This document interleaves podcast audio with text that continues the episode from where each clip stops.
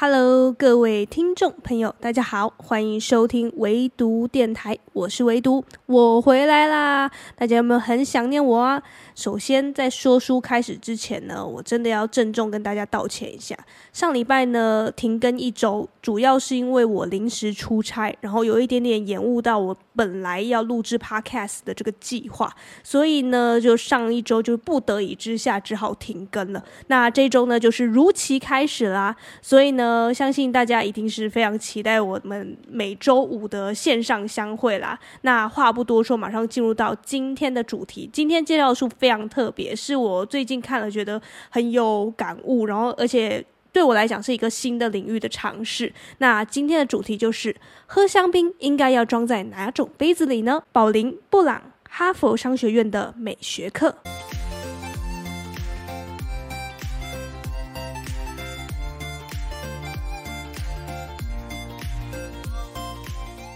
那相信听到今天的主题呢，大家应该会觉得很困惑。诶，今天的主题蛮奇怪，居然是一个问题哈！我再来重复一遍，今天的问题是什么呢？就是你觉得啊，喝香槟最好是装在哪一种杯子里？我有给大家三个选项，然后最后呢，我会来公布解答。第一个选项呢是。笛形杯，笛形杯的话呢，它比较像是我们一般看人家喝香槟有没有？然后那个细长的杯子就是笛形杯。第二种呢叫做蝶形杯，蝶形杯呢就是一般你在婚宴上看到那种会做成香槟塔的那种比较宽的、比较圆的，这叫做蝶形杯。第三种呢叫做白酒杯。你觉得香槟应该要放在哪一种杯子里面品尝起来呢？味道是最好的呢？你可以想一想，然后我会在节目的最后呢公布正确解答，应该是说，就是专家或者是说整个大家认定，呃，酒类品类的这个专家们认定呢，到底应该要放在哪种杯子里面是最好的哈。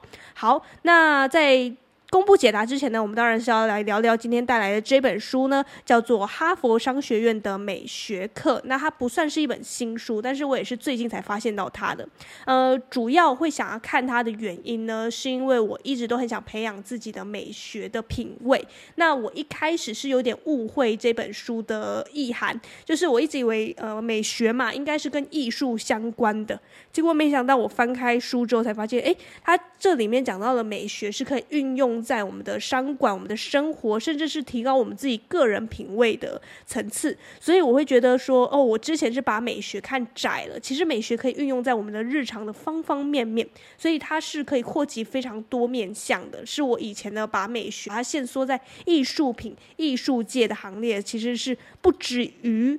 仅此而已哈。好，在介绍这本书的内容之前呢，当然要好好跟大家介绍一下这个来头不小的作者，叫做宝琳·布朗。然后他是全球奢侈品龙头 LVMH 集团北美地区的主席。你可能呢对 LVMH 不是这么熟悉，但你一定听过 LV，没错。LVMH 呢是一个大集团，就是 LV 的呃母公司啦。也就是说呢，它可以做到这个这么厉害的奢侈品的北美地区的主席，可见它的呃不管是行销能力啊，还是它的美学的眼光啊，一定是特别的独到，特别的厉害。那他曾经指导的五个产业、七十种品牌，包括时尚、皮革、钟表、珠宝、香水、化妆品。包括还有葡萄酒、烈酒等精品类型，而且呢，他还在二零一六年呢加入了哈佛商学院的教学阵容，然后为 MBA 的学生开设美学事业。所以啊，大家可以借由这个书名就知道，这个是这个哈佛商学院的其中一门课程，就是美学课。那不知道你过去对于美学这两个字有什么样的印象？是不是跟我一样，就是只以为美学就是？放在艺术品鉴赏艺术作品里面呢，呃，其实看了这一本之后，你会知道，是说其实的品牌的经营，我们的形象的管理，我们个人形象管理也是一种美学哦，包括我们个人的呃品味啊、穿着打扮这些。种种种种都是美学的一种展现。那这个作者呢，撰写这本书，最主要是想要告诉我们说，诶，美学就在我们的日常，而我们也可以透过后天的学习呢，去慢慢培养自己独特的品味。那他有讲过自己的个人经历啊，就是他以前有呃去很多地方工作。那他在进入到这个 LVMH 的这个大家庭之前呢，他是有大部分的时间都是透过财务报表或者一些数据分析去来品鉴一家公司的好坏。后来直到他进入到 LVMH 之后，他才发现呢，其实鉴赏一家公司的好坏不仅止于数据报表这些财务报表而已，你要看看这个公司有没有美学的设计，有没有美学的眼光，有没有美学的价值，就是衡量这个。企业有没有办法做得长久？有没有办法长久的、稳定的抓牢他们的消费者？一个重要的关键指标。那它也给我们的一个方向，就是说呢，美学在这个时代是越来越重要了。大家要更注重自己个人的品味、个人的品鉴能力，然后你要把这家公司它的所有美学的一些更有温度、更有人性的东西呢，把它呃放在你估量这个公司价值的一个。指标上面，你要估量这个公司有没有价值的话，你一定要看到这内在的、这内部的核心哈。好，这个就是他主要撰写这本书的一个用意，就是想要告诉我们说，美学是对一个企业是非常重要存在，而且往后只会越来越重要。那我们就要从现在开始呢，呃，去培养自己的美学，去培养自己的美学眼光，去把自己的美学独到的见解呢，放在自己的企业、公司日常当中。好。这个呢是讲了一个大致的框架，然后呢，我刚刚也讲了为什么会想看这本书。我一开始是对他有点误解，就是我以为他是教我们怎么品鉴艺术品的。那我最近也是一直很想要去提升自己这方面的能力，就没想到呢，哎，看着这本书把我带到另外一个境界，所以也是蛮奇特的一个收获啦。然后接着呢，我就来跟大家讲讲我在这本书里面看到的几大亮点。首先呢，他有讲到几个知名的名牌，他们的主要创立以及他们的美学理念到底是什么？就比如说 LV，LV 呢，我们大家都知道它是名牌包，然后也很多人都说，哎，我要背 LV 的包包，背 LV 的包包就代表我是地位非常高尚的人。好，你可能有这样的印象是没有错，但是你知道 LV 到底是什么？有什么起家的吗？它的整个品牌理念是什么呢？它的美学观点又是什么呢？你会知道吗？你可能。从来都没有了解过，那我现在呢，就是会希望大家说，你可以去追求名牌，但是你在追求名牌之前，我觉得它更具有价值的是在于它背后的这些理念。等到你懂得这些理念之后，你就会知道说，哦，我为什么会喜欢这个品牌，而不是只是因为觉得它贵。因为觉得它奢华，因为觉得大家都在追求它，所以我也要追求它。你一定要有自己的一套观点，然后你可以跟大家说：“哎，我为什么会喜欢这个品牌？因为这品牌的背后什么样的理念是值得我们去学习的。”我觉得这个是呃，大家可以多花点心去想一下，而不是说大家觉得好的东西就一定是好。你一定要知道说好在哪里，那它适合在哪里。那我在里面有看到这个 LV 啊，它主要呢是在讲说它创立是由一位十八世纪中叶的法国旅行箱的。制造商，他当时做的旅行箱，当然就是为了要让这些有钱可以出国环游世界的人，可以有一个耐用的、好用的、实用的包包，实用的这个旅行箱，呃，行李箱。所以呢，他就制造出了 LV 的这个品牌，然后一直到现在呢，LV 甚至都是跟去飞翔、去旅行、去冒险这些。种种的关键字呢，扣连在一起的，所以你就会知道说，其实 LV 一开始不是朝向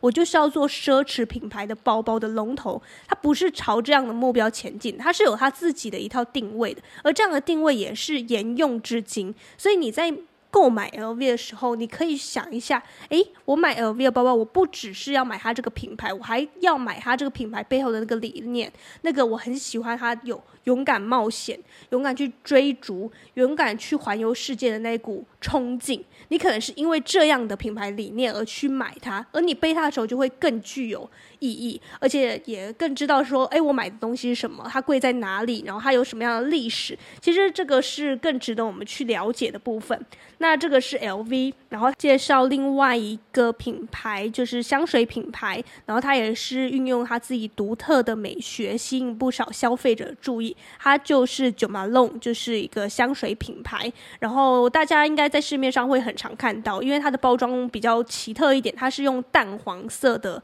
这个鹅黄色的包装，然后还有棕色的缎带，整体看起来就是一个非常精致的，像是送给自己的礼物的这种包装形象，奠定了它在香水界这个不同以往的这个角色。它甚至把以前啊，以前过往在 Jo Malone 出现之前呢，大家。心目中那种呃比较奢华的香水味，可能都跟花香有关。可是九马龙呢，它是走不一样的路线，然后再加上它的精致的包装，然后呃与众不同的整个美学定位，让它呢很快的就被消费者注意。然后那些不喜欢太过浓烈香水味的人呢，就会选择这样的一个品牌。这就是九马龙它的定位非常成功，以及它有它自己独到美学的那个部分，让它的品牌呢可以这么快的呢被大众接受。那这是九马龙然后刚刚也讲到了 LV。那接下来呢，也是要跟大家再讲一下这个书中有介绍的是关于这个爱马仕。大家都知道嘛，Hermes 这个也是大家都非常喜欢的一个品牌，然后也会非常想要去买它的包，但是它一个包大概都十几万起跳的，就是非常吓人。但是呢，你可以去追求品牌没有错。那我也是觉得，呃，每个人都有自己的品味，但是还是非常建议大家，你在追这个品牌之前呢，一定要知道一下它的美学意涵，它背后的品牌理念。那我今天就跟大家介绍一下，就是呃，卖爱马仕呢，它主要啊，一开始的时候，它的创立呢是专门为欧洲贵族打造马具的工坊。所以爱马仕，爱马仕真的跟马有关。而你只要仔细去看过爱马仕的这个 logo 的话，你就会发现它是跟一个呃一个人牵着一个马匹的这个形象是一样的。你就可以上网去查一下，然后就会发现说，哦，原来它是过去的这种传统，它有传承下来，树立好这个品牌的风格，它的定位是从以前到现在都没有变的。即便它现在已经不是卖马具了，但是它的这个为。贵族打造的这个手工啊，这个工匠的技艺啊，工匠的精神呢，是会传承在爱马仕这个品牌当中，所以它才会有那样的厚度。去淬炼出这样优秀的品牌，所以你在背它的时候，你不会觉得是说我就只是背了一个名牌，但是你不知道这个名牌背后到底是有什么意涵。现在你背了之后，你就会知道说，哦，原来他过去是为欧洲贵族打造马具的，而且他是非常注重他自己手工、人工去制造这些非常精密的、非常精细的一些制品，所以你就会更珍惜你现在背的这个包包。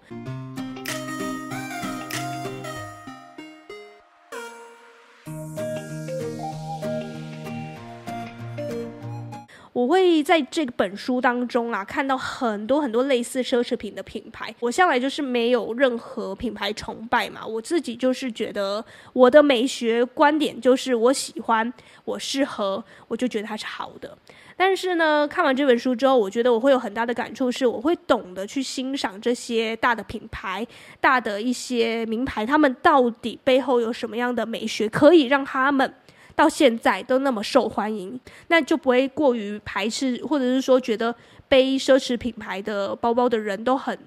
肤浅，你甚至可以去了解一下这个人，他或许真的就很喜欢这个品牌背后的理念，所以他才会这么坚定的去喜欢这个品牌，也说不定。所以都值得我们去好好的呃想一下呢，或者是说思考一下这些背后的美学意涵啦。那当然啊，这本书除了讲了那么多奢侈品品品牌之外，他也有教我们说要怎么样去提升自己的美学品味，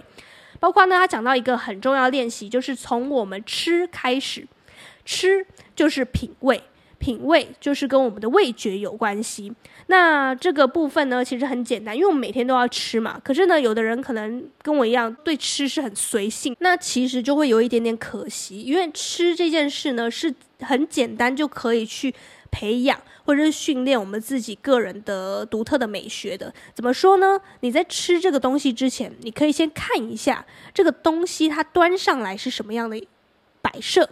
然后呢，再闻一下这个东西给你带来什么样的感觉，然后呢，再品味一下。所以你这个部分你做了什么？你做了视觉上的观察，你做了嗅觉上的观察，你甚至呢还有品味它了。你做了味觉上的观察，等于说你的感官都被打开了。千万不要小看这样简单的一个练习，就。比如说，你想象一下哈，你去到一个卫生环境特别糟糕的餐厅，那即便它端上来的东西再美味，你也会觉得好像有这么稍稍的扣分，对吧？那是因为你的视觉在影响着你的味觉。那同样道理呢，你去到一个环境非常棒的，然后包括呢。服务你的这个服务生呢，他的态度非常好。这一整套的整个过程，你去品尝这个食物的过程，你去体验这个餐厅的过程呢，都会算进整家餐厅带给你的美学体验。所以美学它是告诉你要打开你的感官。它如果这个东西这项服务有让你觉得你的感官是非常愉悦的，那它的美学就是做到非常到位了，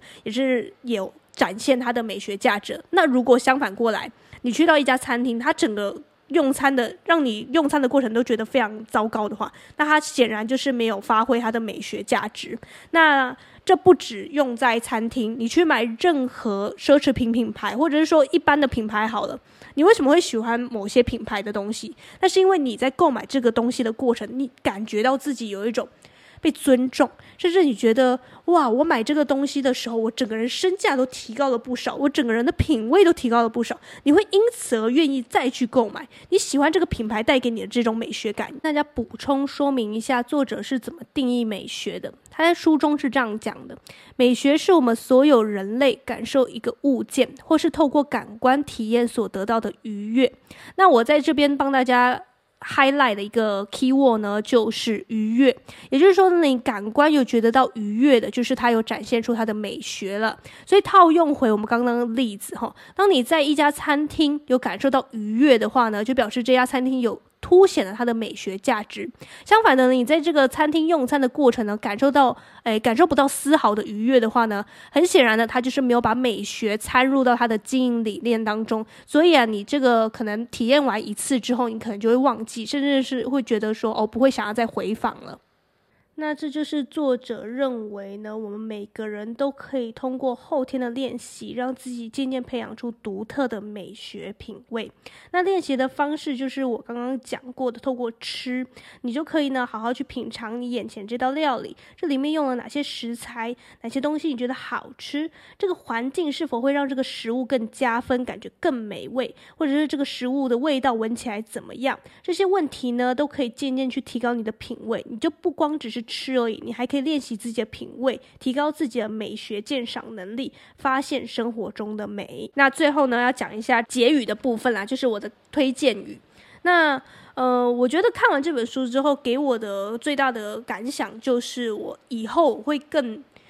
仔细注意发生在我周围，或者是说我去体验每一家店、每一个产品、每一个服务之后呢，我会有更多、更多。更细心的观察，因为过去我们可能就是生活嘛、工作啊，都是很快速的去浏览了在你生活中的周遭的所有事情，或者是所有风景，或者是所有服务，你可能就只想快快快，但是。看这本书的时候，你会知道，就是说，其实有些东西，有些企业它做的某一些小细节是值得你去关注的，然后有些服务是值得你慢慢去体会的，你就会知道说它的价值在哪里，然后你会知道就是说。哦，有些东西是要慢下来，你才能体会到的，不是只有所有都是快快快，不是只有快速才是对的。很多东西是需要我们诶多一双眼，然后多一层感受去了解说，哦，这背后有什么样的意涵，以及呢，哦，你这样子慢慢的去一点一点去提高自己的品味，而不是只有是说我吃东西就吃的很随性，有饱就好了，我穿衣服也穿的很随性，呃，我觉得呃舒服就好了，舒服很重要啦，有饱也很重要，但是有一些。东西是可以慢慢去提升的，一点点提升那个层次的。你可能呢，今天诶稍微学着我要穿的比较有呃自己的 style，